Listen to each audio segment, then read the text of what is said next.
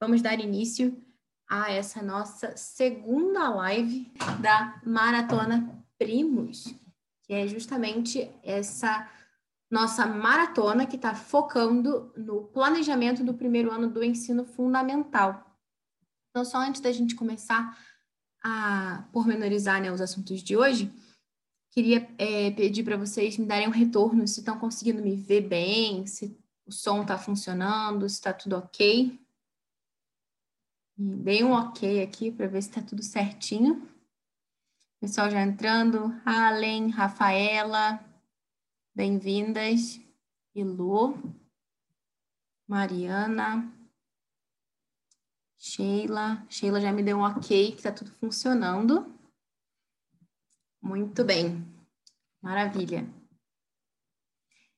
Bom, pessoal, então, só antes da gente começar a entrar propriamente no assunto de hoje, é, eu, é, vocês sabem que eu apresento o Pod Clássica, né, que é um podcast de educação clássica, e nós estamos aqui no perfil da Academia Dulcis Domus. Então, vamos então ter um pequeno aviso da academia, só antes da gente introduzir esse nosso assunto. Essa maratona ela é oferecida pela Academia Dulcis Domus e a academia oferece vários cursos então, a cada dia a gente vai falar um pouquinho de cada um deles para que vocês possam conhecer mais também sobre esse projeto.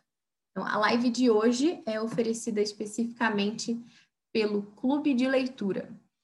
O Clube de Leitura é uma iniciativa da Academia do Domus, né, para pré-adolescentes e adolescentes. É um clube que funciona da seguinte forma: é, sempre para a mesma faixa etária, né, tipo, de 8 a 10 anos, 10 a 12 anos, mais ou menos ali, 12 a 14, 14 a 16, 16 a 18. E esses grupos, eles se reúnem, né? Justa, online, tá? Via videoconferência com uma professora que vai liderar ali a discussão, conversar, né? Vai ser, digamos que a moderadora. E esse grupo vai ler diversas obras né, relevantes da literatura mundial e se reunir online através de videoconferências no Zoom, né, que é essa ferramenta que muitos de vocês já conhecem, agora na pandemia ficou famosa, mas é usada por grandes empresas no mundo, por justamente ter uma estabilidade muito maior do que é, Google Meet, enfim, todas essas outras plataformas tipo Skype, né? É, não fica travando, então cria realmente uma experiência bem mais interessante, né, de você poder conversar com as outras pessoas e eles vão discutir então esses livros. Então, é bem legal porque incentiva a leitura e dá para eles a oportunidade também de estarem em contato com outros pré-adolescentes, adolescentes, jovens né, da sua mesma faixa etária que vão estar sendo é, assim, vão estar conversando sobre o mesmo tema e sendo orientados por uma pessoa, né, por um adulto ali de bom critério é, moral que vai ajudá-los né, a tirar conclusões, a tirar é, extrair realmente ali o, o suco né, da, dessas leituras para as suas vidas também. Então, é, se vocês quiserem saber mais sobre o clube de leitura, é só acessar lá o nosso site, Academia Dulcis Domus. Tem turma nova começando por agora, essas semanas aí. Vocês podem entrar em contato com a gente para saber mais sobre esse projeto. Então, dado o recado do clube de leitura, vamos começar então o nosso assunto de hoje. Bom, o tema de hoje é como organizar, né? Como planejar assim de forma mais estruturada o primeiro ano do ensino fundamental. Então, né, na semana passada a gente tratou sobre a importância de ter um método. Né? Provavelmente vocês já assistiram a live 1. Se não assistiram ainda, é muito importante que vocês assistam, tá, gente? Porque é, assim, tudo que a gente vai falar aqui foi pensado realmente numa sequência lógica. Né? Então, se você perde aquilo que eu falei anteriormente, você pode ficar meio desorientado com o que vem depois, tá? Deixa eu só responder aqui uma pergunta da Dri, perguntou se o clube de leitura é para crianças, que ela não pegou do começo. Então, Dri, o clube de leitura, ele é, é para crianças, sim, no sentido de que a, a turma mais novinha, né, começa com oito anos, mas a tendência é que seja para mais velhos também, né? De 8 a 10, 10 a 12, 12 a 14, cada grupo com a sua faixa etária, porque essa que é a grande beleza, né? A gente vê muitas crianças, muitos pré-adolescentes, jovens, enfim, que é, são homeschoolers, mas a grande maioria né, das famílias que fazem homeschooling é, tem filhos muito pequenos. E às vezes esses filhos mais velhos acabam se sentindo sozinhos, né? Não tem às vezes ninguém na cidade, então, é uma oportunidade muito boa também no, no clube de leitura de fomentar esse bom ambiente de amizade em torno da literatura e com pessoas da mesma faixa etária, né? Que às vezes eles não têm oportunidade de conversar, de encontrar, de trocar ideia. Então, tem para criança também, mas é, também para os adolescentes, pré-adolescentes que estão aí precisando, né? Bom, então voltando para o assunto que a gente estava falando, é, na semana passada, na quarta-feira, quando a gente começou né, essa série de lives, eu falava para vocês sobre a importância de definir um método e como isso é importante e como o método ajuda né, a que a gente economize tanto o nosso dinheiro quanto as nossas energias na hora de fazer o planejamento do nosso homeschool.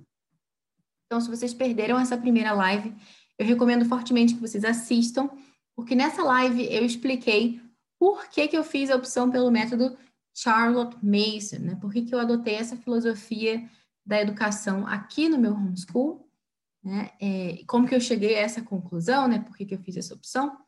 E é com base nisso que eu vou fazer todas as minhas outras escolhas, né? Então, quando eu vou falar de currículo de história, quando eu vou falar de currículo de, sei lá, de literatura, enfim, eu vou estar tá contando com essa premissa.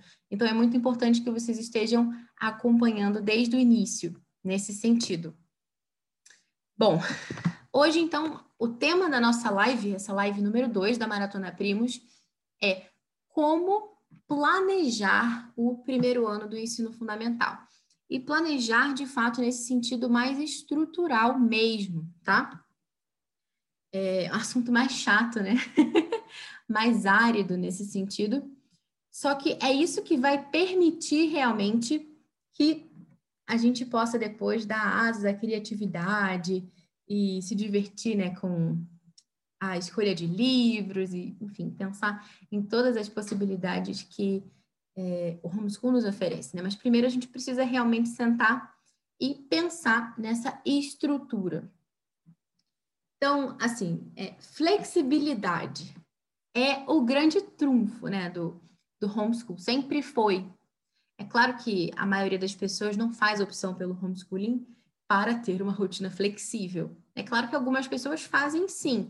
Sei lá, às vezes a pessoa quer viver, é, quer fazer uma viagem pelo mundo, é, num veleiro ou numa van, dando a volta ao mundo. Então, o homeschool acaba que tem essa flexibilidade e muitas pessoas vão atrás dele por causa disso, mas não é a maioria das pessoas. Né? A maioria das pessoas não está satisfeita mesmo com é, os métodos que têm sido praticados nas escolas, ou com a forma como, enfim, a escola em si é concebida hoje. Enfim, uma série de questões podem levar a pessoa a decidir pelo homeschool, cada um tem a sua, né?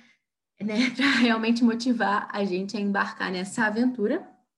Mas mesmo que a flexibilidade não tenha sido o seu motivo principal lá no início, né? Com certeza é um encanto a mais, né? É um atrativo. Deixa eu tirar esse som aqui que está atrapalhando. É um atrativo, é uma coisa que a gente realmente se encanta, né?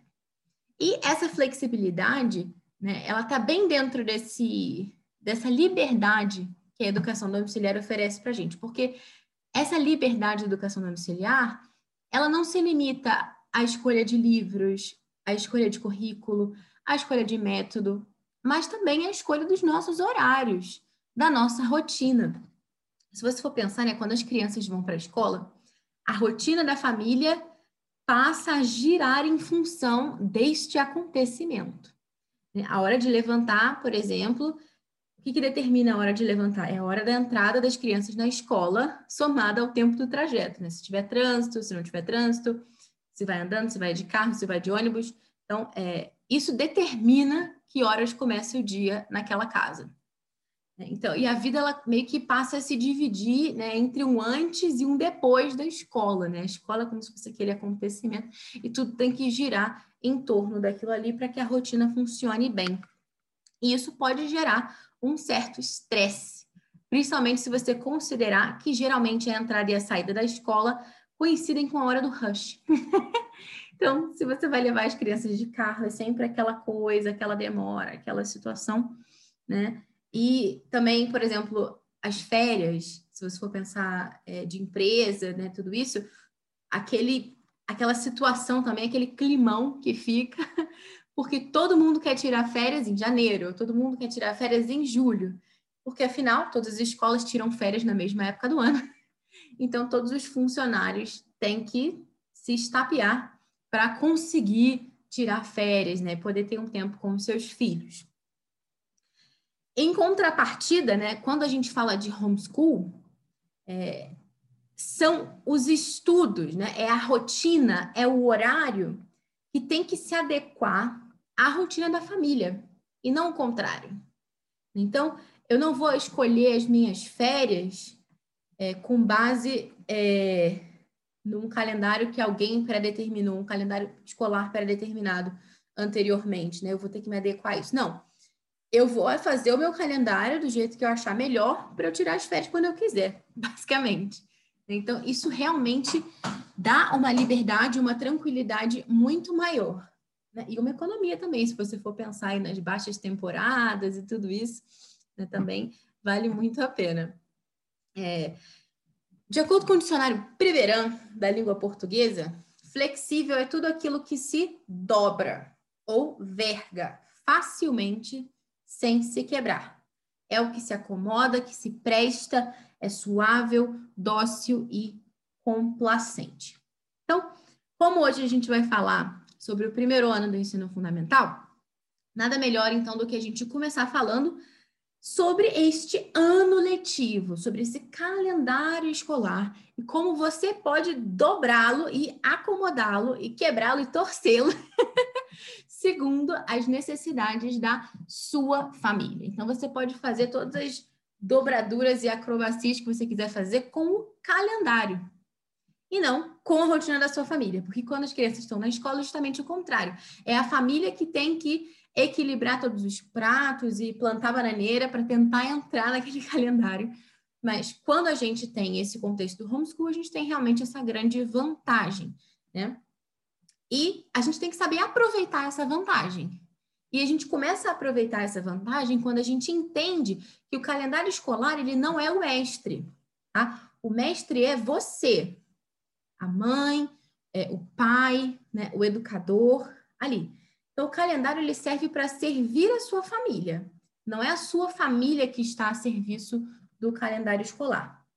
E para que você possa realmente fazer com que esse calendário seja um servo, é para que você possa dominar esse calendário e não ser dominado, ser arrastado por ele, você precisa conhecê-lo muito bem, né? Você precisa realmente tomar as rédeas desse calendário.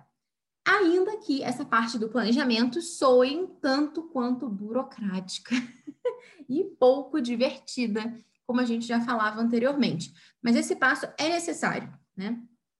Você sabe, por exemplo, Quanto tempo dura um ano letivo no Brasil? Só boa pergunta. Vamos ver se alguém vai saber responder. Vocês que estão aqui online, diz aí. Quanto tempo dura um ano letivo no Brasil? Mínimo de dias? Não adianta colocar no Google, não. Alguém sabe? Vocês estão fracos, hein? Ó, Mariângela, 200 dias. Muito bem. O pessoal tá atento. 200 dias, exatamente. Gabi falou também. Vocês sabem quantas horas? Eu também estou sendo malvada, né? Não. São 200 dias. Sandra falou 220? Não, 200. 200 dias letivos, né? É, somando aí aproximadamente 800 horas de trabalho, é, é, assim, de escolar mesmo, né? Trabalho escolar efetivo né? 200 dias e 800 horas. Isso corresponde, tá? Se a gente for fazer lá as continhas, me corrijam se eu estiver errado, mas há 40 semanas de estudo. Né? Se você for dividir ali, né, um estudo de segunda a sexta, isso vai dar 40 semanas de estudo. E se você for dividir essas 800 horas, daria aí um mínimo de 4 horas de estudo em cada dia. É, isso pela lei né, da LDB, Lei de Diretrizes e Bases da Educação Nacional, de 1996. É, e, claro, também é, existe um, um amparo legal nesse sentido, né, de que nas séries iniciais do ensino fundamental e da educação infantil, você pode incluir nessa conta né, de quatro horas mínimas diárias outras atividades, tipo é, ir a uma pracinha, por exemplo, desde que tenha um fundo é, educativo, um fundo é, pedagógico ali. Então, você poderia incluir ali, por exemplo, esporte, é, ou qualquer outra coisa que tenha realmente um objetivo formativo, né, como desenvolvimento de bons hábitos, por exemplo. Né, tudo isso pode entrar.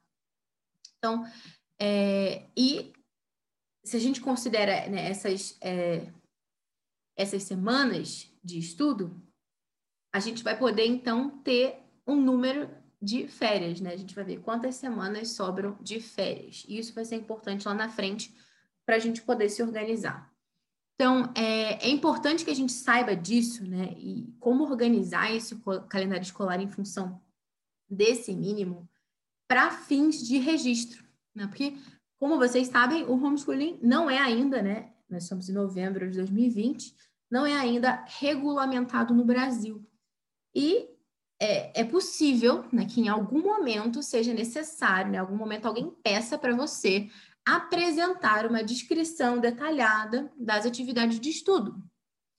E, diante de uma visita, sei lá, do conselho tutelar ou de alguém, ter ali um calendário escolar, um registro das lições, ajuda a demonstrar que não há abandono intelectual ou qualquer coisa desse tipo.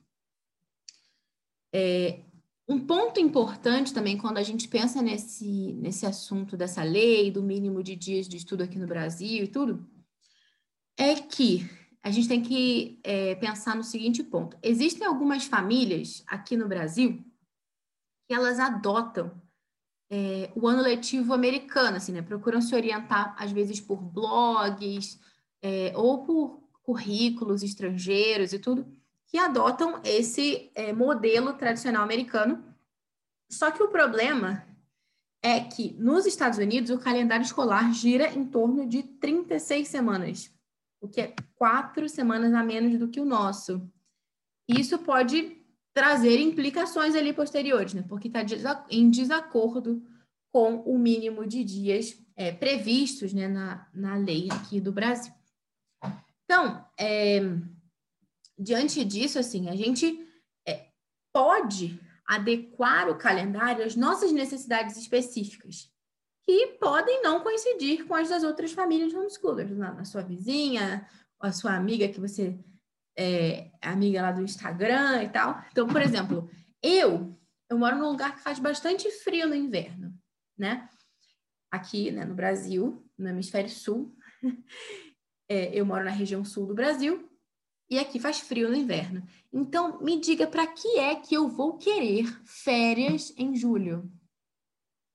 Para quê? Para ficar em casa, debaixo das cobertas? Não tem, né? Para que, que eu vou querer férias em julho? É, até faz sentido se eu precisar sair para ir para a escola, alguma coisa assim, tá, tudo bem, né? Para não precisar sair no frio, sei lá. Mas não, né? dentro de uma rotina de homeschool, e aqui, para que, eu vou querer férias em julho? Não, é bem melhor estudar no frio e ter mais tempo livre no calor, certo? né? Para poder passear, para poder aproveitar bastante né, ao ar livre. É, já para outras famílias, essa não vai ser a melhor solução. Né? Para algumas outras famílias, é, sair de casa no verão é, pode não ser tão legal assim, porque tem regiões que é, a temperatura fica muito alta mesmo, e às vezes fica muito seco, e pode ser né, é, nem tão recomendável assim é, ficar saindo muito. Então, às vezes, pode ser um período mesmo que é propício ali no verãozão ficar mais em casa, de preferência se você tiver ar-condicionado, né? E não tem sentido tanto você ter férias ali naquele pico do calor, porque é um momento que você vai ficar mais em casa mesmo. Então, cada pessoa precisa realmente adequar e entender o calendário para poder fazer com que ele sirva ainda melhor às necessidades da sua família. É... Então, assim, eu já vi também algumas pessoas né, defendendo que, para elas, é importante estabelecer uma semana de estudos com só quatro dias é, letivos, assim, né? Tipo, a pessoa vai estudar de segunda a quinta e vai deixar a sexta livre para o caso de ter uma consulta médica ou de, sei lá, querer fazer alguma outra coisa, ou não deu tempo de fazer o que tinha que fazer na, no outro dia, ela tem lá aquele dia extra para poder correr atrás do prejuízo e tudo, né? Então, é uma opção, né? Deixar esse diazinho lá para resolver pendência. Então, se, só que assim, se esse é o seu caso, né? Prepare-se para ter só duas semanas de férias. Por quê? Porque se você dividir né, os 200 dias lá do ano letivo é, e você realmente quiser só semanas que tenham quatro dias de estudo, você vai chegar a um número de 50 semanas de estudo. E no ano tem 52. e aí sobrariam só duas para você descansar. Então, é, é uma opção. Né? Para algumas pessoas pode ser a melhor, é o melhor cenário. Para mim, não. então, realmente você precisa pensar sobre isso e ver aquilo que realmente se adequa mais à sua família. Então, é, como vocês sabem, né, a gente aqui, né, na live anterior eu já expliquei, que a gente ia usar como referência o método da Charlotte Mason, né, durante essa nossa maratona Primos. Então, vale a pena a gente parar um pouquinho para tentar entender como que ela organizaria esses nossos 200 dias letivos. É claro que a gente não precisa seguir tudo à risca, minuciosamente, até porque, né, no contexto que ela estava, era um contexto é, de escola, né, e é, eles estudavam de segunda a sábado. Isso não se adequaria à maioria de nós. Então, é, a gente precisa adequar isso para uma realidade que esteja mais próxima daquilo é, que a gente vive aqui, realmente. Então, é, a Charlotte, ela dividia o ano em três trimestres, né? Que são chamados terms. Né? Você pode chamar de termo, por exemplo, mas eu prefiro chamar de trimestre, né? Então, três trimestres de estudo, cada um ali com 12 semanas de duração. Então, você pega um trimestre desse com 12 semanas, 11 semanas seriam dedicadas à instrução e uma semana, lá no finalzinho, dedicada à avaliação, exame, prova, tá? É, aqui no Brasil, a gente precisaria adaptar esse modelo, como eu falei para vocês anteriormente. A gente tem que olhar como que ela fazia e adaptar para a nossa realidade. Esse modelo de três trimestres com 12 semanas cada um dá 36 semanas o que funciona muito bem para o modelo americano, para a lei americana lá, né, que o ano letivo gira em torno disso aí, mas para a gente não é bem assim, porque a gente tem 40 semanas de estudo aqui, né, como a gente tinha falado antes. Então, eu fiquei pensando, né, uma opção, então, né, para esses 20 dias que sobram, né, porque sobram quatro semanas né, de cinco dias, cada uma, né, de segunda a sexta, que dá 20 dias letivos. O que, que a gente poderia fazer, então, com esses dias? É, para somar e no final dar lá as 40 semanas. Então, uma ideia que eu tive foi distribuir ao longo do ano né, em excursões.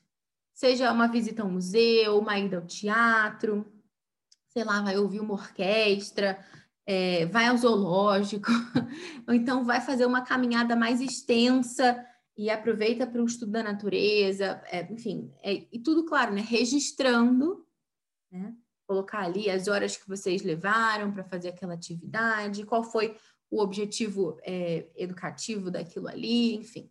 Então, pode ser interessante você distribuir ao longo do ano esses 20 dias aí, a mais, né, que a gente tem para isso. É, e claro, também é importante né, contar com os feriados, tá, gente? Porque os feriados existem ao longo do ano, né? Então, a gente tem costume de viajar, tem, enfim, várias coisas que, que acontecem, então a gente tem que incluir isso também na nossa conta. E aí é com você, né? Você abre lá uma ferramenta de criação de calendário. Eu vou criar um post no blog depois, né? Com um resuminho disso tudo que a gente falou aqui. Vou colocar lá duas opções para vocês, que é o Calendar Labs e o Canva, né? Que muitos de vocês já conhecem. Que dá para você montar lá o seu calendário bonitinho, dá para você imprimir, organizar, né? E você vai poder, então, definir como é que você vai distribuir esses teus três trimestres e os dias de excursão, que são aqueles 20 dias né, que eu mencionei, ao longo do ano. Né? E lembrando que descansar é parte importante do processo. Não adianta a gente se matar, porque a gente não vai conseguir render bem se a gente não descansar. Então, descansar é uma obrigação. Muitas vezes as pessoas ficam com essa ideia na cabeça de que não, vou me matar aqui de trabalhar, vou me doar, vou me esgotar e tal. Só que você não vai servir bem a sua família se você estiver cansado, se estiver morta, exausta. Então, é, pelo contrário, você vai querer desistir. Então, é, muitas vezes as pessoas querem desistir né, no homeschool, enfim, da, ou de vários projetos na vida, quando na verdade elas só estão cansadas. E se elas descansassem, né? e descansar, gente, não é egoísta, tá? Porque é isso que vai permitir que você possa servir os outros, né? Então, é, pensa nisso. Então, assim, capricha nas férias para realmente, assim, dar aquela renovada no ânimo. E não só, né? Conta, claro, com um tempo de descanso estrito, assim, mas também reserva um tempinho para planejar o próximo trimestre. Então é legal você colocar entre um trimestre e outro ali uma semaninha, pelo menos, né, para você dar aquela respirada, né, descansar e pensar no próximo trimestre, o que, que você vai fazer, é, separar os livros que você vai usar, tirar lá os outros que você já usou, pensar sobre o trimestre anterior também, o que, que deu errado, né? o que, que foi bom, o que, que não foi bom, o que, que eu gostaria de ter feito que eu não fiz, por que, que eu não fiz, enfim, e realmente é, pensar sobre isso né? e refletir. É, então, assim, se você tirar da conta esses 200 dias letivos que eu falei, né, que é o mínimo exigido, vão sobrar 165 para você distribuir aí como quiser ao longo do ano. Ufa! então, aí, nesses 165 dias, você vai colocar todos os feriados, as viagens que você quer fazer, a chegada do bebê, no meu caso aqui, ó, ano que vem, né? A mudança de casa, sei lá, é, todos os dias que vocês não puderem ou não quiserem, por alguma razão, ter aulas, né? E claro, vamos tentar prever os imprevistos. É, todo mundo fica doente, todo mundo fica indisposto, né? Então, assim, é bom contar com alguns dias a mais também de folga, para a gente poder usar, para a gente poder lançar a mão quando for necessário. Né? Então, prever isso. Né? Muito bem, eu sei que você esperava né, que o planejamento fosse um pouquinho mais divertido do que isso, até agora a gente está falando de número, uma confusão danada, enfim. Até agora não falamos aí de nenhum livro bonitinho, nenhuma ilustração maravilhosa, né? e todo esse assunto parece bastante árido. O que aconteceu né, com toda aquela história de beleza, bondade, verdade? Né? Então, é que só é possível progredir quando se pensa grande só é possível avançar quando se olha longe. Isso aqui quem dizia era Ortega y Gasset. Então, antes da gente falar né, sobre essa lista de conteúdos, como organizá-las em cada dia e tal, era realmente preciso que a gente tivesse uma compreensão clara do ano como um todo. Então, a gente precisa ter em mente isso aqui, né? É, big picture, né? Ver aquele cenário grande, o ano. Depois, a gente pode começar a diminuir. Tem aqui o ano. Aí já mencionei para vocês que tem os trimestres. Eu posso pegar um trimestrezinho desse aqui e olhar para as 12 semanas que estão dentro dele. Aí eu vou poder planejar as minhas semanas. E dentro das minhas semanas, eu vou estruturar como vão ser os meus dias. Então, se a gente faz isso assim de uma forma gradual, as coisas vão muito melhor. Né? Então, é, essa ideia eu tirei de um post lá do Simply Charles Mason, que chama Five Steps to Planning Your Charles Mason Education. E que ela fala isso, né? Que muitas. A Sonia Schaefer, que é, muitas vezes o, o, grande erro que as pessoas cometem é tentar pular assim um pouco, tipo, do grande, né? Da minha visão geral ali é, para o dia. então é um salto grande demais. E às vezes a gente se perde no caminho. Então, se a gente vai reduzindo aos pouquinhos né, esse planejamento, e a gente não precisa fazer isso de uma vez só também, né? Vamos fazer aos poucos também. É, você pode pegar, por exemplo, o seu ano e ter ali aquela visão toda, né? O que, que eu vou o que, que eu quero para esse ano como um todo, em história, o que, que eu quero para esse ano em geografia, em ciências, tá? Aí depois a gente vai chegar lá no trimestre. Bom, é, eu quero cobrir aqui durante esse trimestre os livros X, Y, Z. Né? Então, como é que eu vou dividir isso aqui? Ah, eu vou colocar esse aqui no primeiro mês, esse aqui no segundo, o outro no terceiro. E aí você vai contar quantos capítulos tem aqueles livros, né? Para que você possa ter uma, uma noção né, de quanto vocês vão ler. Porque a leitura é muito importante né, dentro dessa proposta. A leitura, a narração. Então você precisa se organizar para você ter ali uma métrica. E você saber se você está indo na direção certa, né? Você não chegar lá no final do trimestre e falar, ih, eu estou só no, tô no primeiro livro ainda, que droga, né? Então, é, realmente a gente precisa é, se organizar para ver, né, como que a gente está avançando ali no tempo. E claro que muitas vezes aquilo que a gente planeja, principalmente se tratando do primeiro ano, a gente imagina que vai acontecer de um jeito, mas na hora acontece de outro, e é por isso que a gente tem que estar sempre revisando e atualizando esse planejamento, né? Que se a gente fez uma vez, ele vai ter que ser assim para sempre, é ferro e fogo, não. Mas se a gente já tem uma base para trabalhar, as coisas ficam muito mais fáceis, né? Então, a gente vai pegar lá aqueles capítulos, a gente vai ter um norte, vai ver mais ou menos quanto a gente vai cobrir em cada semana, e isso vai dar a luz, né, vai dar a orientação para o nosso dia.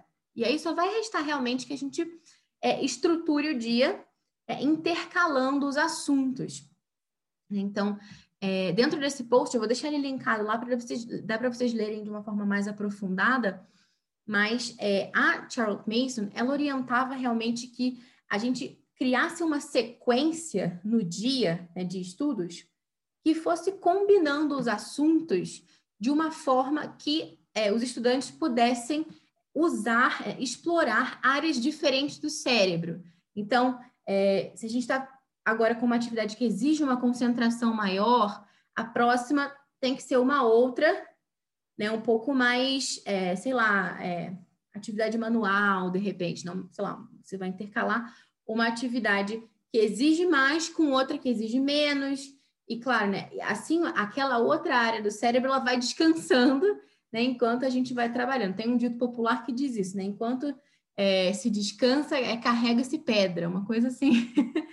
Eu não lembro agora ao certo, mas é, a ideia é essa, né, que a gente possa intercalando as áreas do cérebro para realmente explorar o máximo da atenção dos nossos filhos, dos nossos alunos e estudantes, né? Então, é, voltando ali ao assunto, né, já que a gente já falou sobre o ano como um todo, a gente pode entrar agora na lista de conteúdos previstos dentro do método de Charles Mason para o primeiro ano, né? ou se preferirem, Form 1B, que é a nomenclatura mais técnica da coisa. Então, é, para essa lista aqui, eu me baseei principalmente na lista que é sugerida pelo Alvieri, né, que é o currículo do Charles Mason Institute. Então, a gente tem um trabalho muito sério de pesquisa realmente, é, e é, dentro da rotina do primeiro ano, né, das criancinhas de seis anos, eles incluem os seguintes assuntos. Fica tranquilo, não precisa anotar, tá? Porque eu vou postar um resuminho disso tudo que eu estou falando aqui lá no blog, a gente vai disponibilizar o áudio também, o vídeo provavelmente vai ficar gravado aqui no GTV, então vamos em frente, né? Os assuntos são Sagrada Escritura, matemática, português, E dentro de português a gente vai ter é, três tópicos, né? Leitura, que seria alfabetização tal, escrita, que é onde a gente vai trabalhar caligrafia, cópia, e recitação. Tá? Leitura, escrita e recitação. Então, já falei, Sagrada Escritura, Matemática, Português, Geografia, História, Língua Estrangeira, Ciências, Música, Arte, Literatura, Educação Física e Habilidades para a Vida. Life Skills. E à primeira vista, pode parecer muita coisa. Mas não se engane, à segunda vista você vai ter certeza que é muita coisa mesmo. e essa é a grande beleza da coisa, né? Porque a Charlotte, né, ela propunha que a gente alimentasse as nossas crianças com uma educação que constituísse um verdadeiro banquete repleto ali de, enfim, iguarias e pratos variados. Lembra daquela regrinha básica ali dos nutricionistas, né? Come um pouco de tudo, deixa o prato bem colorido. Então, exatamente isso. Funciona, até, é, é, se aplica perfeitamente aqui. Bia, Bia está perguntando o que seriam as habilidades para a vida. Habilidades para a vida seriam ali é, atividades né, que eles vão aprender, é, mas que são interessantes aprender não só é, assim pra, por aprender, digamos assim, mas porque elas têm uma relevância maior. Então, por exemplo, jardinagem, né? Ou então é, é costura, por exemplo, né? são é, atividades manuais, mas que têm é, uma relevância assim, né? de serviço nesse sentido. Então, a Sara falou que ficou desesperada. Não, fica tranquila. É, fica tranquila, por quê? Já vou te falar, Sara. tem um problema que é o seguinte: a gente tem uma visão, né, que é assim, é, que ficou muito difundida, assim, né, ultimamente, até com a coisa do homeschool e tal. É, eu já ouvi pessoas falando isso, né? Olha, eu vou ensinar só português e matemática mas eu vou ensinar assim com uma profundidade, com rigor, com, sabe, assim, uma é, maestria tal, né, que não vai nem sentir falta dos outros assuntos. Isso não cola, tá? Aqui. Então, assim, algumas pessoas, inclusive, elas se apropriam daquele adágio, né? Que é o adágio, assim, um dos é, quando se fala de educação clássica, né, tem aquelas frases assim de efeito bonitas, tá em latim. É, essa é uma delas, né? Non multa sed multum. Ou seja, não muitas coisas, mas muito, ou seja, intensamente. Então as pessoas pegam isso aí e falam assim, ó, não vamos ensinar muitos assuntos, muitas matérias. Vamos pegar um pouquinho e vamos aprofundar, vamos botar a cara ali e vamos dissecar, sugar tudo que aquilo ali tem para oferecer. Isso é uma visão, né? Só que assim, é, na prática, isso não é bom, isso não funciona. Né? É só você tentar usar um pouquinho de lógica, é porque essa lógica, essa ideia do quanto menos melhor, isso tem que parar em algum momento, certo? Porque deve existir algum número ideal de assuntos a serem estudados, né, em cada idade, enfim, é, porque senão a gente nunca nunca terminaria de cortar, né? A gente continuaria cortando a floresta sempre. Se quanto menos melhor, vamos cortar também o português, vamos cortar a matemática e deixa eles sem estudarem nada. E quanto menos melhor, não é isso? Então, não é. A gente sabe que não é. Então, é, as pessoas elas acabam usando essa essa expressão né, dos clássicos como uma desculpa que acaba deixando os filhos desnutridos intelectualmente. E é verdade, né, que a gente, é, claro que isso é, eles não têm razão, mas eles têm razões. Por que, que eles pensam isso? Né? Porque eles pensam que quando a gente cobre né, uma, uma gama muito grande de assuntos, a gente acaba ficando superficial, a gente não aprofunda, a gente não estuda direito, etc. Mas é preciso, então, parar um pouquinho para analisar o contexto dessa expressão. Né? Então, esse multum non multa tem o registro por escrito numa carta de Plínio o Jovem. Engraçado que entrou um Plínio aqui na live, eu fiquei pensando, gente, que legal, tudo a ver. É, esse Plínio, né, ele foi governador na Bitínia, além de ser um notável orador. Então, esse Plínio ele escreve para um amigo dele, um amigo que queria perseguir a vida intelectual e tal, e ele sugere, ele aconselha a esse amigo que selecione com cuidado os autores que vai ler em cada assunto. Porque, embora a gente tenha de ler muito, né, ou seja, de ler intensamente, a gente não tem que ler muitos livros. Ou seja, se vê claramente que no contexto original ali, onde esse, esse adágio, essa expressão disso foi usado, não, não se tratava de um apelo a limitar o número de disciplinas. Né? Ao contrário, é, ler apenas as melhores obras dentro de cada uma. Não se tratava de, de estudar poucos assuntos, mas de poucos livros dentro de cada assunto. Ou seja, como diria um outro adágio latino, né, em resposta a esse, non legere sed eligere. Não ler, mas escolher. Então, é, não se trata de você chegar na, na biblioteca e falar, veja, 20 livros sobre o assunto X. Não, a gente vai querer os melhores livros sobre o assunto X. Isso tem tudo a ver também com o que a gente vai falar na próxima live, que é sobre como escolher livros. Tá? Então, vocês precisam realmente estar é, tá aqui, porque é todo um fluxo, né? Que vai uma coisa se conectando na outra. É, e diante desse dilema né, da, da qualidade versus quantidade, a gente tem uma resposta também muito clara da Charlotte Mason, que ela fala o seguinte. Se eu não me engano, está no School Education, esse aqui. Ela diz assim: temos de livrar-nos da noção de que para aprender bem os três R's, os três R's é reading, writing e arithmetic, tá? Leitura, escrita e aritmética. Então, temos de livrar-nos da noção de que para aprender bem os três R's ou a gramática latina, a criança deveria aprender estes e nada mais é tão verdadeiro para as crianças quanto para nós que quanto mais ampla a gama de interesses, mais inteligente é a apreensão de cada um. Então, é... a chave realmente aqui é generosidade. Sejamos generosos com os nossos filhos, com os nossos alunos, com os nossos estudantes. Por quê? Porque é bem mais fácil. Vamos combinar. É mais barato e é mais cômodo você servir a mesa com arroz e feijão. Não é?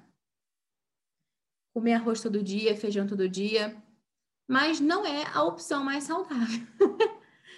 Embora né, arroz e feijão seja a base da nossa alimentação aqui no Brasil, né? Mas, enfim, então, é, se comer só arroz e feijão, não vai dar certo, ele vai faltar alguma coisa. É, ainda nessa mesma carta, o Plínio jovem, ele diz lá para o amigo dele o seguinte, né, que assim como a Terra se aprimora pela rotação de culturas, o mesmo acontece com a mente ao exercitar-se com diferentes estudos. Né? Olha que interessante. É, essa é precisamente a visão de Miss Mason, que a gente estava acabando de falar aqui, quando ela nos orienta a organizar as matérias numa sequência que possibilite os alunos né, o uso de diferentes partes do cérebro ao longo do dia.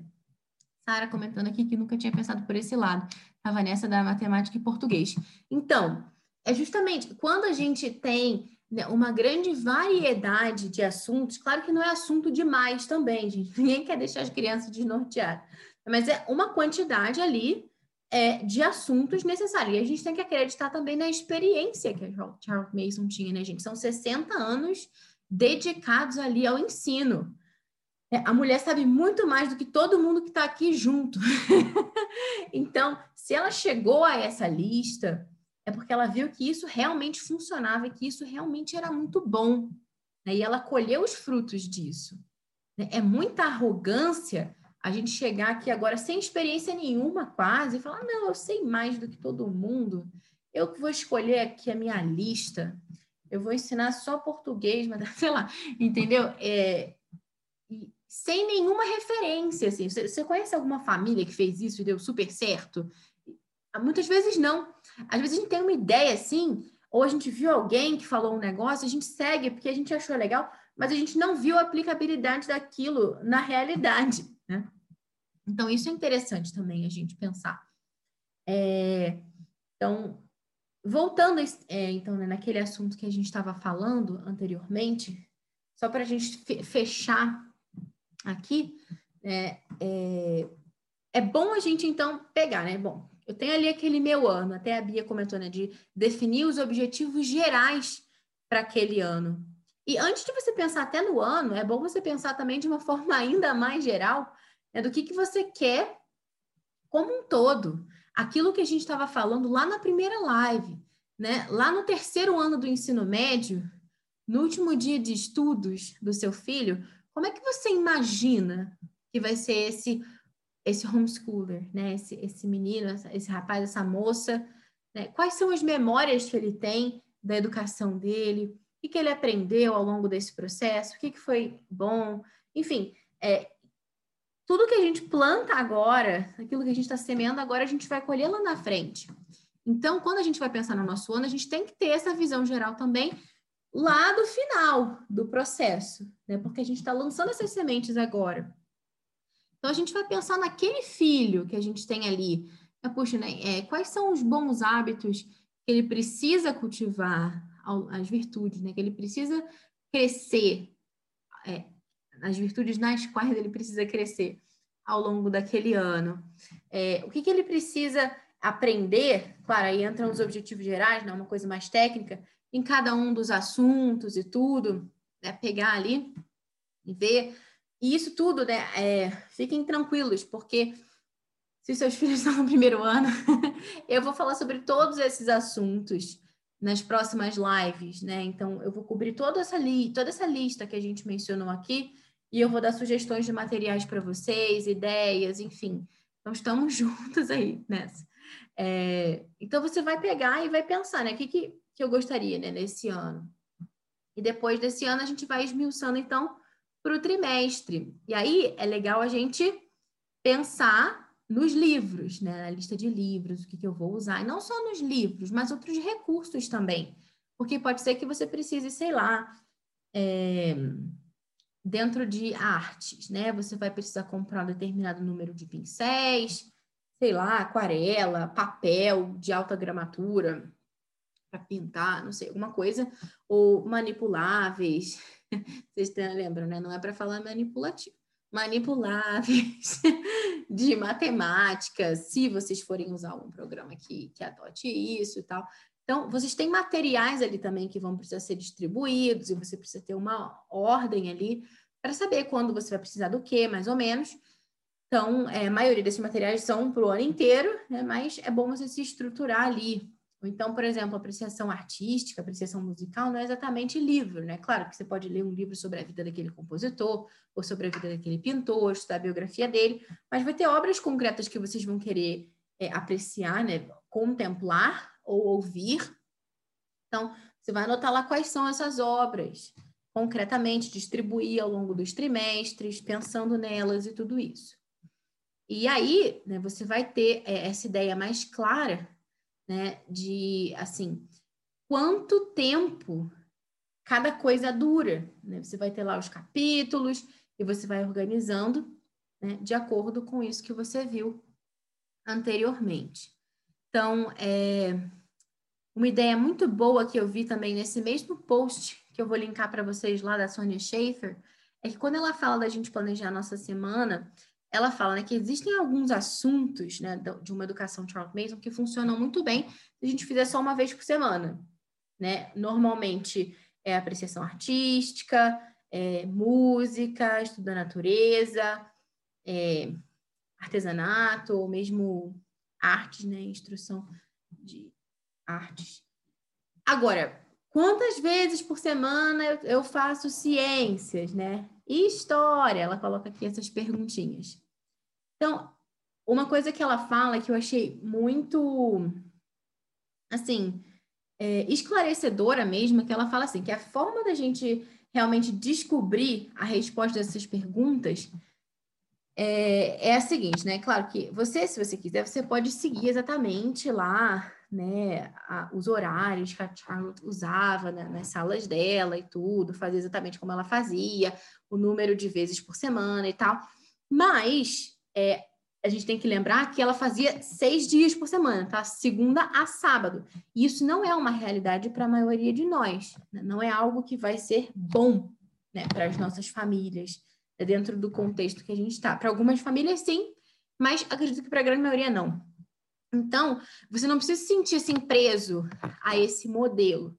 Você é, pode fazer, né? Você pode oferecer aos seus filhos essa educação é, tão rica, que é oferecida pelo método da George Mason, né, por essa filosofia de educação tão bonita, é, de um jeito que funcione na sua casa, né? E aí ela fala assim, né, que a atmosfera do lar é importante. Lembra que a Charles Mason falava que educação é uma atmosfera, disciplina e vida? Então, se você for fazer de segunda a sábado, pode ser que isso comprometa gravemente a atmosfera da sua casa, né? imagina. Então, é, a gente precisa né, aplicar realmente esses princípios da Trowd, que são maravilhosos, né, e esses métodos que são brilhantes, como fala aqui a Sonia Schaefer no artigo, em uma rotina, né, em uma agenda que se encaixe na nossa família. Então, você vai olhar ali né, todos os recursos que você listou é, para história, todos os recursos que você listou para geografia, né, tá e, é, naquele trimestre. E você vai lá ver né, quantos capítulos que tem, é, quantas lições que você vai fazer, né, quantos capítulos você cobre mais ou menos ali naquele determinado espaço de tempo, tal. E pronto, aí você vai lá e, e planeja aquele trimestre com base nos recursos que você definiu. E aí você vai ver quantas vezes por semana você precisa fazer determinado assunto para dar conta daquele material que você selecionou, né? Então, enfim, você vai lá calcular o número de capítulos, como sugere aqui a Sonia Schaefer. Então, ela dá aqui até um exemplo, né? Imagina que tenha 12 capítulos num livro, 15 no outro livro e 9 num terceiro livro. Você vai somar, né, todos esses capítulos aí, no final você vai ter 36 para a história e aí você vai dividir esse número total de capítulos pelo número de semanas, que são 12 semanas né, no trimestre, e a resposta vai ser 3 ali, né? no caso do, dos 36 divididos por 12. E então, o que isso teria que, que significar na prática é que você ia fazer, então, sua lição de história três vezes por semana, lendo um capítulo de cada vez, né? Para completar toda aquela lista que você é, separou anteriormente. Então, essa é a chave. Então, é, cada família vai ter ali uma agenda, uma é, tabelinha de horários, digamos assim, que funciona para aquela família. As famílias vão ter circunstâncias diferentes, vão escolher livros diferentes, vão ter filhos em idades diferentes. Enfim, se você, por exemplo, tem filhos em idades diferentes, você pode escolher combinar os seus filhos em alguns assuntos, inclusive. Né? E isso é importante você é, levar em consideração quando você está fazendo esse planejamento. Né? Então, é claro que o estudo de matemática né, é uma coisa muito específica, é o estudo da língua também, né, no nosso caso aqui né, do, do, do português e tal, mas tem outros assuntos que, tipo, é história, né? Você pode ter crianças em idades diferentes, de acordo com a proposta da Charles Mason, estudando um mesmo período histórico, porque é um ciclo, né? Aquilo ali vai se repetir em outro momento quando a criança estiver mais madura, ela vai voltar a ver aquele assunto, enfim. Então, é, não é prejudicial nesse sentido. Então, depois que você fez lá essa, essa semana, né, você viu lá, vai ser três vezes semana história, duas vezes semana não sei o que e tal, é, você vai pegar e vai dividir o seu dia. E aí você vai usar aquela regrinha também que eu já tinha falado anteriormente, né, de procurar intercalar os assuntos com base é, nas áreas do cérebro que o seu estudante precisa usar. Então, é, intercalando ali aqueles assuntos que precisam de uma maior atenção, com outros ali, né, que já sejam mais é, tranquilos, assim. Então, é, fica muito mais tranquilo, assim, para que eles possam prestar mais atenção. É... Gente, não sei se alguém tem alguma pergunta, se alguém quer comentar alguma outra coisa. É, eu sei que esse é um assunto bastante extenso, então vale a pena, de repente, depois vocês pegarem lá o áudio ou o resuminho, que eu vou colocar também no, no blog, né, lá, acessem lá educaçãoclássica.com barra blog, eu acho que é isso. Deixa eu confirmar. É, educaçãoclássica.com barra blog, isso. Já tem lá o resuminho da primeira live e vai entrar o resumo dessa segunda também e o das outras também. Então, vocês podem é, ler também e ir fazendo, né? Tem lá as ferramentas de calendário que eu já postei, quer dizer, não postei ainda no blog, mas vai estar tá, é, linkado nesse post, com outras referências também. É para quem lê inglês, principalmente, eu vou deixar uns links lá ao longo do texto que dá para vocês clicarem e aprofundarem nesse assunto de não multa, um sério multa, é, tudo isso, tá? Então, é, na quarta-feira agora, a nossa live 3, que a gente vai falar sobre como escolher bons livros. Eu espero que vocês tenham gostado da live de hoje, que tenha é, esclarecido as dúvidas. E se tiverem mais perguntas, podem mandar também por inbox. De repente, a gente pode fazer também alguma outra live para responder, alguma coisa nesse sentido. Tá bom? E espero vocês na quarta-feira. Obrigada por me acompanharem até aqui e até mais.